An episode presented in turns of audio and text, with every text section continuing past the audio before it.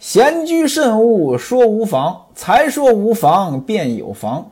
争先竞路机关恶，退后成言滋味长。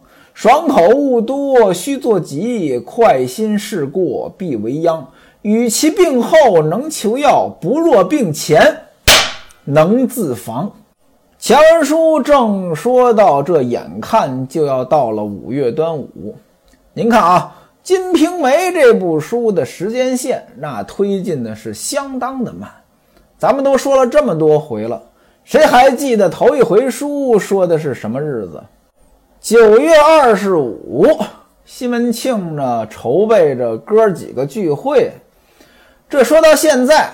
才刚刚五月端午，也就是说，连一年都不到。武松出差是什么时候呢？冬天。到现在为止呢，过了有小半年。武松临走的时候对武大说呢：“这次出差呢，多则两三个月，少则一个月。可是实际上的时间还是长出了许多。”他走这些日子，这可发生了翻天覆地的变化。西门庆和潘金莲勾打成奸，害死了武大。不知道您哪位还记得，武松出差之前对武大说过：“哥哥，要不你就别做买卖了，炊饼咱不卖了，钱我让人给你送过来。”武大真要听了这些话，那今天的这些事情就都不会发生。当然了。说书人，我一向反对做事后诸葛亮，跟买保险一样，你不能说，哎，出了事儿了，哎，早知道当初买保险了，这个东西它不像话呀，说这话没用啊。当初真买了保险，要是不出事儿呢，你还觉得保险没用？世上很多的良言，最大的问题就在于它不能验证，就像武大。当初如果真听了自己兄弟的话，真不做生意了，天天在家里边待着，那也就没有这么多事儿了。没有这么多事儿，武松回来，武大会怎么想？兄弟，你看你过于谨慎了。我在家待了这么长时间，没事儿，哎，多新鲜呢！你要不在家就有事儿了。可是这事情能验证吗？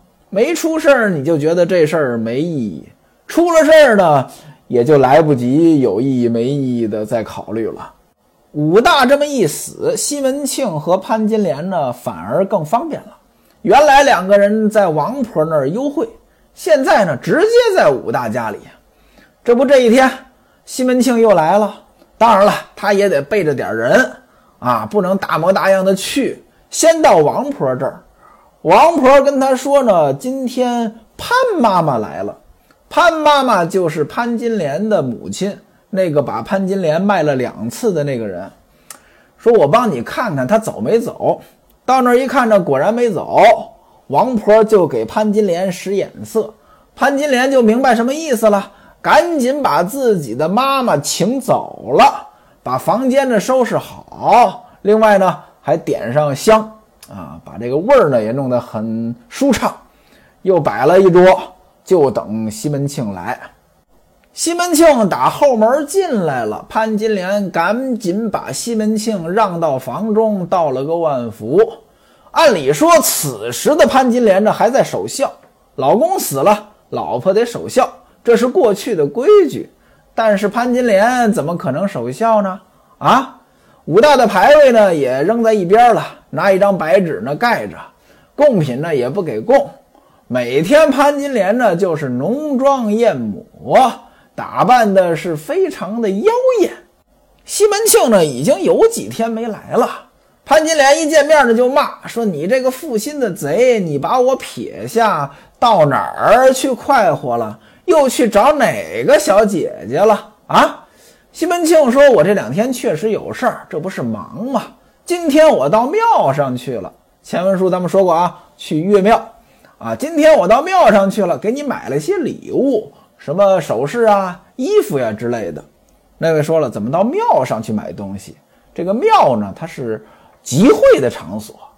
这不端午节吗？过去有这个重大的节日呢，呃，在庙周围呢有庙会。所谓庙会，就是呃市场，呃去买了些东西。潘金莲一听呢，当然高兴了。西门庆把戴安叫过来，把包袱打开，把这些东西一件一件的拿给潘金莲。潘金莲是拜谢一番，于是吩咐莹儿上茶点。那位说了，莹儿是武大的女儿啊，潘金莲是莹儿的后妈呀。眼瞅着自个儿的老爹被人家弄死了，他还在这伺候着吗？这有什么办法呢？一个小女孩，她自己生活不了呀。况且平日这潘金莲对莹儿那可是打骂惯了，莹儿怕她呀。所以呢，西门庆和潘金莲对莹儿呢是一点都不避讳。见潘金莲张罗着吃的东西，西门庆就说了：“说你也不用张罗了，我呢已经给了王婆银子了，让她去买。这不过节吗？咱俩人呢也好好的喝几杯。”潘金莲说：“这堆东西是刚才我招待我妈的，我特意留了一桌整齐的。你让王干娘去买东西，还得等一会儿吧？咱俩呢，先吃着，边吃边等。”于是两个人呢又搂在一起了，连喝带吃。王婆呢拎着个篮子出去买酒买肉。您想呀，端午节了，那就是夏天了，正二三为春，四五六为夏，对不对？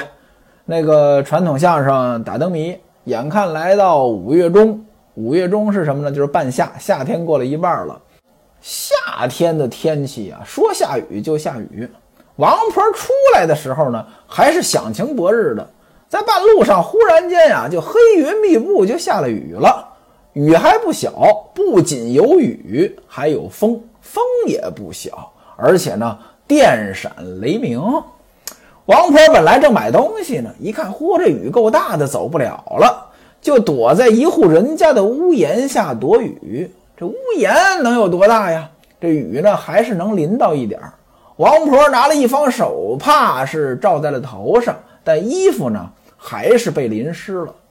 稍微等了一等呢，雨小了一些了。王婆是急急忙忙的往回赶，回来之后。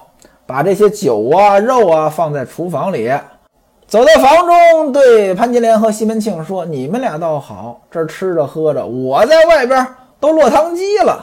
我告诉你，大官人，哎，你得赔我衣服。”西门庆说：“你也太精明了啊！就这点事儿，你赖上我了。”王婆说：“我也不是赖上你，反正呢，你得给我一匹大海青，一匹一匹布嘛，大海青。”就是青布，青布就是黑布。过去呢，就管黑色叫青色。您看那个传统相声卖布头，有一块布料叫德国青啊，什么气死猛张飞，不让黑李逵。这张飞、李逵都是过去长得黑的人啊，呃，就是形容他这个德国青呢比较的黑啊。我们老家，我记得我妈妈之前也老说青布。我还纳闷，这青不应该是偏绿的颜色吗？其实呢，青是黑色，啊，呃，当然了，管那个偏绿的黑色呢，它也叫青啊。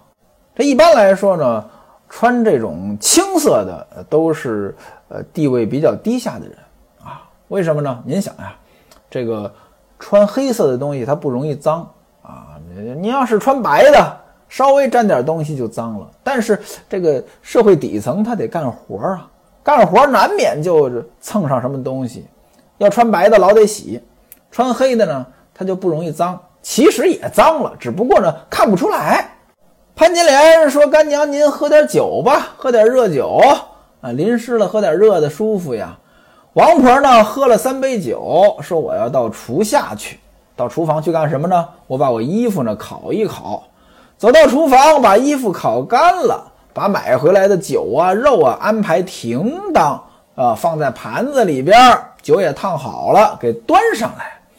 西门庆和潘金莲呢，接着喝，两个人呢是交杯叠鼓而饮。这前文书解释过了啊，就是搂在一起喝酒呗。这西门庆喝着喝着呢，看见墙上挂的琵琶了，就跟潘金莲说呢：“我早就听说了，你这玩意儿弹得不错。”你给我弹个曲儿呗。潘金莲说：“我倒是学过一些，但是呢，也不是那么好。你不要取笑我就行。”西门庆一听呢，就把琵琶拿下来了，交给潘金莲。他搂着潘金莲，潘金莲搂着琵琶，就在这儿弹，一边弹一边唱：“喜羊羊，美羊羊。”那位说了，怎么还喜羊羊呀？这个唱的曲儿呢，原文当中呢倒是写了一首词，怎么唱呢？我也不知道，就给您呢作笔成样。听完之后呢，西门庆觉得好听，听得他是手舞足蹈。啊，把潘金莲搂过来，在脖子上亲了一口，说：“你感情弹得这么好呢？我在勾栏当中听那些人唱，他也没有你的好听啊。”潘金莲说：“现而今我蒙大官人你抬举，对你是百依百顺，日后你可不能忘了我。”西门庆就捧着他的脸说：“我怎么舍得忘了你呢？反正两个人呢，就是打情骂俏呗。”过了一会儿，西门庆把潘金莲的绣花鞋脱下来了啊，把这鞋放在手上，把喝酒的酒杯放在鞋里边，他端着鞋喝酒。那位说了，这玩意儿有点口味重吧？我跟您说啊，这还真不是西门庆发明的，这还有个名词叫妓邪行酒，妓就是妓女的妓。过去的这些所谓的文化人吧，在青楼妓馆当中啊逗乐子玩什么呢？就经常玩这个啊，把这女子的鞋脱下来，当然是小脚了，把这酒杯放在当中呢喝酒。咱也不知道这东西有啥意思啊，它不味儿吗？过去啊，景德镇还专门出过一种瓷器，这瓷器呢就做成女人鞋的样子，拿这个当酒杯喝酒。您看啊，这个真是文化的糟粕啊！我觉得这个裹小脚这事儿，啊对古代妇女，那真的是糟粕啊，伤害极大。潘金莲呢，还有点不好意思，说：“奴家的好小脚，你可不要取笑我。”两个人呢，呃，这喝着喝着呢，氛围就到了，然后呢，就开始办正事儿了啊。王婆呢，还在底下看大门，把门呢给反锁了。和莹儿呢两个人呢就在厨房当中坐着，西门庆和潘金莲两个人呢玩着玩着天黑了，西门庆要回家，潘金莲呢是不同意，两个人难舍难分，但最终呢西门庆还是离开了，临走之前给了潘金莲几两散碎的银子，西门庆这一走，这个潘金莲呢又跟王婆呢喝了几杯，这才散去。这就是此时此刻西门庆和潘金莲所谓的幸福日子。按下潘金莲，咱们暂且不提，咱们提另外一个人，谁呀？薛嫂。不知道您还有没有印象？前文书咱们提到过这个人。西门庆说把自己的女儿许配给陈静济了。陈静济他们家呢，和八十万禁军杨提督他们家是亲家。那当时保这个媒呢，其中就有薛嫂。薛嫂的职业自然就是媒婆。那当然了，不只是媒婆，这里边还写她卖翠花，那也就是跟王婆差不多，干的事儿不少。卖翠花嘛，那就是个卖婆。那位说翠花是什么东西？您看看，今天咱们也经常说翠花啊，一般呢都指姑娘哈。翠花上酸菜，这个翠花，我不知道您哪位琢磨没琢磨过，什么花叫翠花？学徒我才疏学浅，还真不知道什么花叫翠花。有人说翠花它不是花，它是一种首饰，打造成花的形状的首饰叫翠花。但是书中说卖翠花的薛嫂提着花箱，花箱就是装花的呀，这说明这个翠花还是一种花。反正咱就不管了。薛嫂干嘛呢？找西门庆，但又找不着，找那个戴安问。戴安是跟着西门庆的侍从啊，就问说：“大官人去哪儿了？”戴安说：“在铺子上边和傅二叔算账呢。”所谓铺子，西门庆是开生药铺的，生药铺主管傅明傅自新，排行第二，大伙儿都管他叫傅二叔。那位说生药铺的主管是个什么角色？您就简单来理解啊，生药铺是一家公司，他就是这家公司的经理。职业经理人吧，那西门庆呢是股东、董事长，就大概这个身份吧啊。薛嫂来到生药铺找西门庆，果然看到西门庆和傅二叔两个人这儿算账呢。薛嫂把西门庆叫出来了，两个人找了个僻静的所在。西门庆就问啊：“说你有什么事儿找我？”薛嫂说：“我要给你保一门亲，啊，我保你对这个满意。你们家啊，第三房这个三娘子不是刚死吗？就让这个人呢。”顶三娘子的窝，你看怎么样？西门庆说：“到底你保的是谁呀？”一听这话，薛嫂就说开了，说：“这位娘子呢，我估计你也听说过，南门外不是有一个卖布的姓杨吗？哎，他老婆，啊，这位娘子手里可有钱，南京八步床有两张。那位说什么叫南京八步床？”呃，我估计有人也见过这种八步床啊，呃，就是上边有盖儿啊，底下是床，这盖儿和床之间呢都是柱子，当然是木头打造的了啊。呃，有的复杂一些，有的简单一些。这东西呢，呃，放在房间里，呃，像一个独立的小屋子，哈 哈私密性比较好。八步床值钱不值钱？今天要是有一张八步床，那可就值钱了。当时这东西也不便宜。您想呀，南京八步床那肯定是南京产的呀，从南京运到清河县，这路不近啊。这要是便宜东西，啊，这个小件儿可能说能运运过来，这么大件儿啊，从南京运过来，而不是本地生产这个床，它肯定是它值一定的银子呀，对吧？南京八步床有两张，四季的衣服呢有四五只箱子，而且呢，原文说是插不下手去。什么叫插不下手去？把衣服使劲往箱子里边塞，塞得严严实实的，连手都插不进去。也就是说，多四五只箱子都塞严了。另外呢，金银首饰也有很多，手上银子上千两，好三梭布有两三百桶。三梭布就是一种麻布，好的麻布有两三百桶。各位可能听迷糊了。前边说的都是值钱的东西，这怎么上来麻布了呀？这麻布它不是穷人穿的吗？啊，当时啊，麻布的确是穷人穿的。但是各位您别忘了呀，他们家是干什么的呀？就是卖布的呀。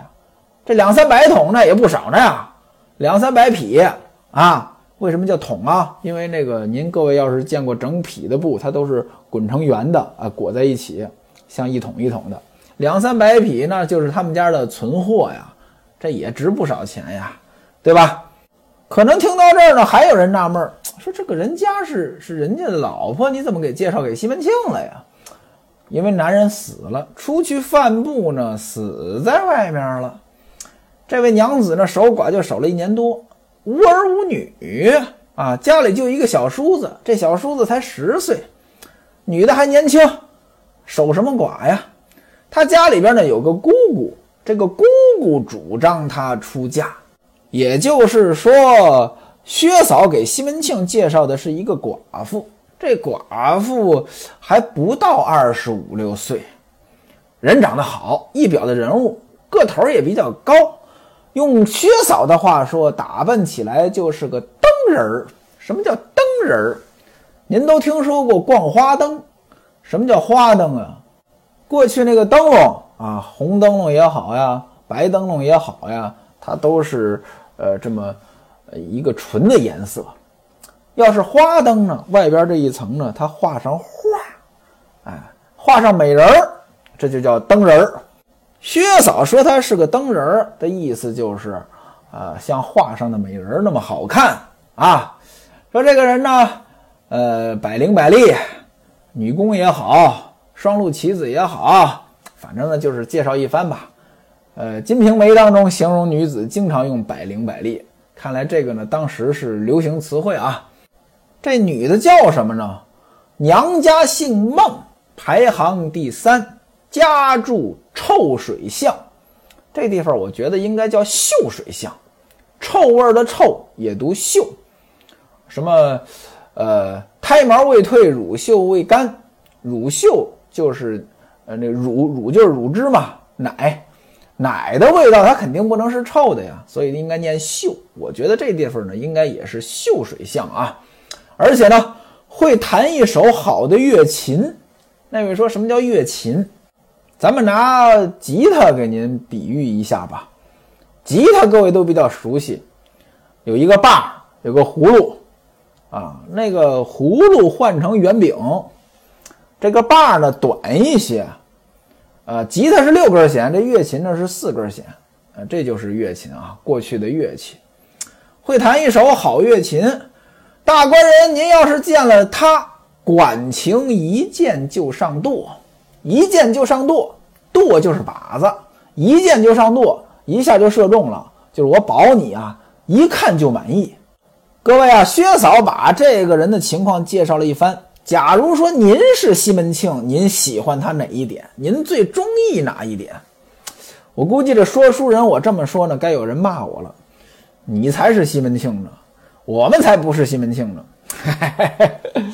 呃，这确实，今天您要指着谁说，哎，你是西门庆，那准是骂人的，对吧？相声舞台上也有人这么表演，逗哏的说捧哏的，哎呀，你看捧哏的某某某，在我心中啊，您就是。呃，分量排行第二，啊，这捧哏就挺高兴呀！啊，我排第二，那谁排第一呀？西门大官人排第一，这就是骂人呢，对吧？所以呢，说书人，我把这句话说回，呃，您站在西门庆的角度，您听了这个女子这些情况，您动心不动心？您最满意哪一点？西门庆满意哪一点呢？我估计着您可能想不到。西门庆最满意的是乐琴弹得好，嘿，看来西门庆呢还挺爱追求艺术，啊，是个文艺青年。西门庆就问薛嫂说：“啊，这么好，什么时候去见见？”薛嫂说了：“说见这事儿呢，倒也不着急啊，我得跟你商量商量。他们这一家人呢，在家中呢，谁做主呢？他的姑姑啊。”按照地位呢，他的姑姑是最大，当然了，还有个舅舅叫张四儿，但张四儿呢就是山核桃差一格了。什么叫山核桃差一格啊？您都吃过山核桃，山核桃好吃不好剥，里边的乱七八糟的东西特别多，一格子一格子的。那这东西，我每次吃山核桃啊，这这手指都剥疼喽啊。这山核桃差一格，如果说形容一个人是山核桃。就是你隔的比较多啊，呃，距离比较远，啊，这个就说，呃，舅舅张四儿跟这个姑姑比，那地位还是差一点的。接下来，薛嫂开始介绍这个姑姑的情况。姑姑呢，本来是嫁给了孙歪头。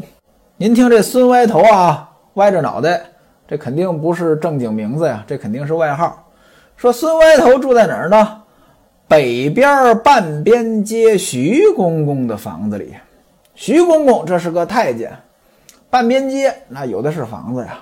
北边城北啊，说姑姑呢本来是嫁给了孙歪头，但是呢孙歪头老早就死了，这个姑姑守寡呢已经守了三四十年了，也无儿也无女，就靠侄子侄女养活。为什么要介绍这个姑姑？其实你想呀。你嫁到人家家里边，现在老公死了，你要改嫁，那人家家里边一大家子人呢，你不可能说一声不响就改嫁呀，肯定得做一做长辈的工作呀。所以呢，这个薛嫂介绍姑姑的目的，也是让西门庆去做一做这姑姑的工作。姑姑点头了，那么你就能娶到家。那位说了，这不是姑姑让他改嫁吗？让他改嫁，你能白娶呀？对不对？凭什么是你娶啊？你得做工作呀。怎么做工作呢？这个薛嫂说了，他爱的是钱啊。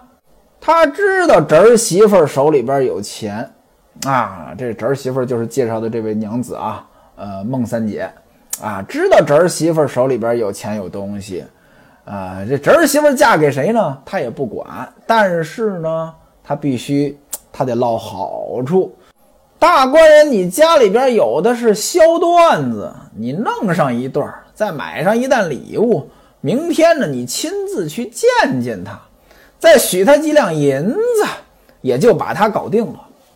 您看啊，让西门庆先给姑姑去送礼。送什么礼呢？呃，几两银子，一担礼物，还要拿一段这个削段子。什么叫削段子？段子嘛，绫罗绸缎。呃，这个东西它值钱。